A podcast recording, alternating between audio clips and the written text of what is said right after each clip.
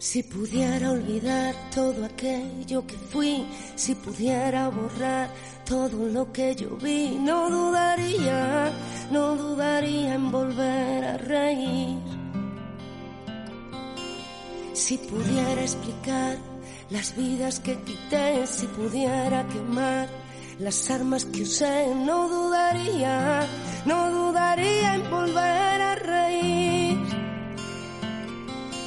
La alegría la experiencia, pero nunca, nunca más la violencia.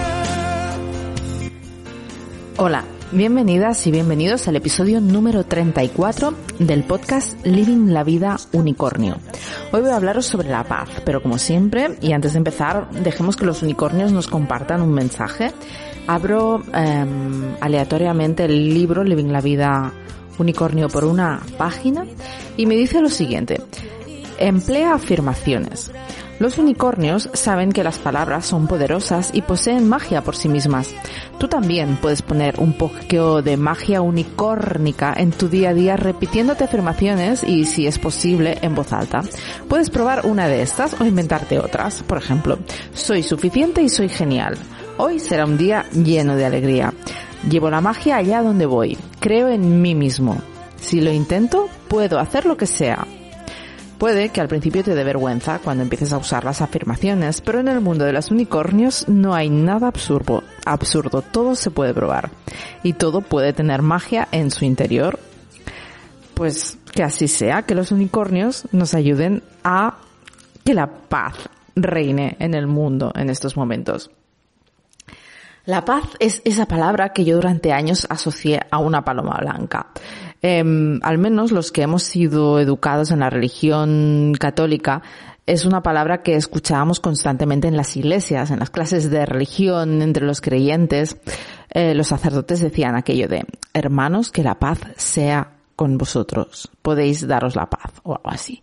Y cuando empecé a plantearme si los cimientos de, del catolicismo que me habían sido inculcados desde la infancia se sustentaban de alguna manera, yo me di cuenta de que no, porque una de las cosas que observaba constantemente es que en la iglesia todo el mundo se daba la mano en señal de paz o dos besos, pero luego al salir de la iglesia la gente no paraba de discutir o de criticarse entre ellos y pensaba, ¿dónde está esa paz, no? Que, que, que en teoría tenemos que compartir.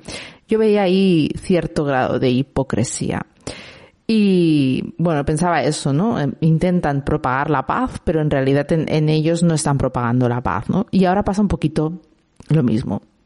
En estos últimos días en los que no paramos de escuchar, ver y leer sobre la guerra, yo no paro de pensar en la paz y en cómo me gustaría que esa paz, ¿no? Que, que yo no veía al salir de la iglesia, la pudiera ver ahora más a menudo, ¿no? En, en la sociedad, entre nosotros.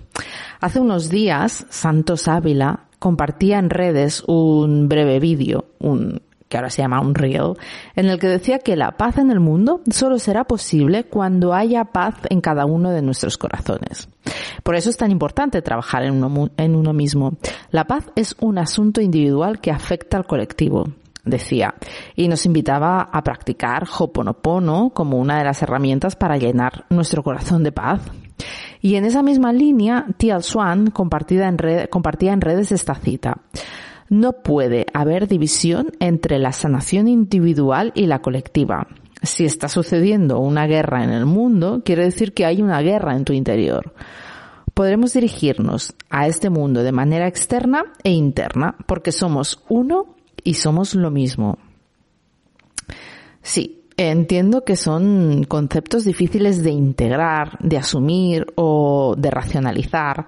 A mí también me cuestan, pero algo en mi interior está totalmente de acuerdo con, con esto que tanto Santos como Tial coinciden en decir que para acabar con la guerra en el mundo debemos acabar con nuestra guerra interna, que para acabar con la guerra en el mundo debemos propagar la paz, debemos darnos las manos en la iglesia y fuera de la iglesia abrazarnos desde el corazón.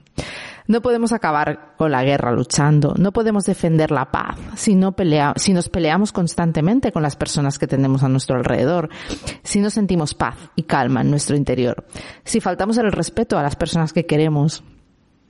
Hemos de ser aquello que queremos ver en el mundo. Hemos de seguir, o en algunos casos empezar, a trabajar en nosotros mismos, profundizando en nuestro interior y dándonos cuenta de cuáles son nuestras emociones, nuestras sensaciones, siendo conscientes o tratando de averiguar cuáles son nuestras guerras internas, esas que mantenemos, qué es aquello que no nos gusta de nosotros y que luchamos por ocultar, cuáles son nuestros miedos, cuál es nuestra propia oscuridad, nuestra vulnerabilidad.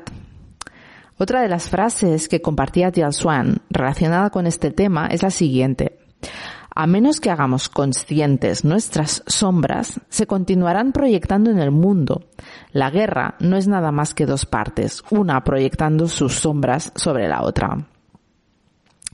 El miedo a la diferencia, el miedo a perder la propia identidad, la avaricia por poseerlo todo, el hambre de poder. Estas emociones, estas son sombras que afloran en las guerras y que seguro que están dentro de nosotros de una manera u otra. Y que estamos hablando que a día de hoy, en pleno siglo XXI, hay, hay personas que están matando a otras con armas, que quizá en este momento que estás escuchando esto, eh, eh, hoy, espero que ya en propios, en, los próximos días ya no pase, pero que ahora mismo cuando estoy explicando esto hay gente que está disparando a otra, que está bombardeando a otra, por, por sentir o por pensar o por ser diferentes, por ser incapaces los gobiernos de dialogar y de llegar a acuerdos.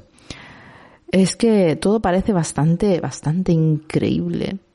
Y es que el conflicto en sí mismo no es negativo. Nos puede hacer avanzar y puede ser catalizador del cambio y del despertar, pero también puede ser catalizador de la guerra, como es el caso.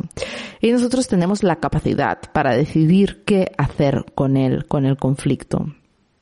Y es que hace años ya que se está demostrando que los gobiernos no funcionan, que el sistema no funciona, la corrupción sigue en auge, el poder jerárquico no es resolutivo, los medios de comunicación nos polarizan y nos encasillan, y el que piensa y actúa diferente es señalado. Somos analfabetos en materia de educación emocional, nos tenemos que crear nuestro propio sistema o programa de estudios cuando empezamos a tener crisis internas y se nos ilumina un poco una luz que dice debe haber algo que nos pueda ayudar. Hay multitud de personas con problemas de salud mental que son totalmente inconscientes sobre ello y que se relacionan con los demás desde una profunda falta de respeto para tratar de ocultar sus propias deficiencias o inseguridades sí que es cierto que cada cual hace lo que puede con sus propias herramientas y recursos. Es cierto, pero yo creo que debemos de seguir trabajando en nosotros y en nuestra paz y en tratar de mm, remover conciencias de alguna manera. Porque sí que está muy bien asistir a una manifestación contra la guerra, pero luego no podemos volver a nuestras casas sin más, sin mirar hacia adentro y sin observar cómo es nuestra vida y cuánta paz hay en ella, cuánta paz hay en nuestro interior. Yo creo que hay un trabajo muy interesante para hacer a diario en nosotros mismos y es el de la autoevaluación. ¿Cómo nos sentimos? ¿Qué nos gusta y qué no nos gusta de nuestra vida? ¿Con qué parte de nosotros mismos estamos en guerra? ¿Con nuestros miedos? ¿Con nuestra insatisfacción? ¿Con la frustración de no ser quienes queremos ser o de no, lugar, no lograr aquello que tanto deseamos? Con paciencia, lo ideal es tratar de aceptarnos tal y como somos ahora. Porque en general somos extremadamente duros con nosotros mismos. Somos nuestros peores enemigos en muchas ocasiones. Y es, sería importante, sería ideal que fuéramos más pacientes, más amorosos y menos luchadores aguerrimos, aguerridos de nuestros propios demonios. Porque nos tratamos peor que nadie muchas veces y nos machacamos constantemente. Yo creo que es importante que tratemos de ser conscientes de todo ello y que nos tratemos con mimo, con cuidado, con amor. Y así podremos empezar a sentir esa paz en nuestro interior dejando de culparnos por lo que hoy no hemos hecho bien o por cosas del pasado de las que ya no podemos hacer nada y que nos perdonemos por lo, porque no lo hemos sabido hacer mejor. Está genial que queramos tratar de mejorar, de cambiar y de convertirnos en las mejores versiones de nosotros mismos, pero no lo podemos hacer desde la autofustigación, lo tenemos que hacer desde la aceptación de lo que hoy somos y de lo que hemos sido. La paz interior es la base para disfrutar al máximo de la felicidad, de la alegría, del amor.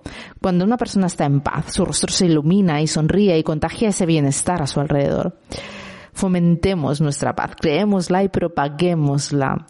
Aprovecho también este, este podcast para recomendar unos vídeos que Santos Ávila está emitiendo estos días en su canal de YouTube y que, se y que ya reciben por título Minutos de Paz Interior comparte diversos ejercicios que podemos realizar a diario para lograr subir, subir nuestra vibración y conseguir ese estado de paz interior que tanto necesitamos. Y ahora ya sí, me despido por hoy de vosotras y de vosotros. Que la paz esté con todos nosotros. Gracias por escucharme. Un beso.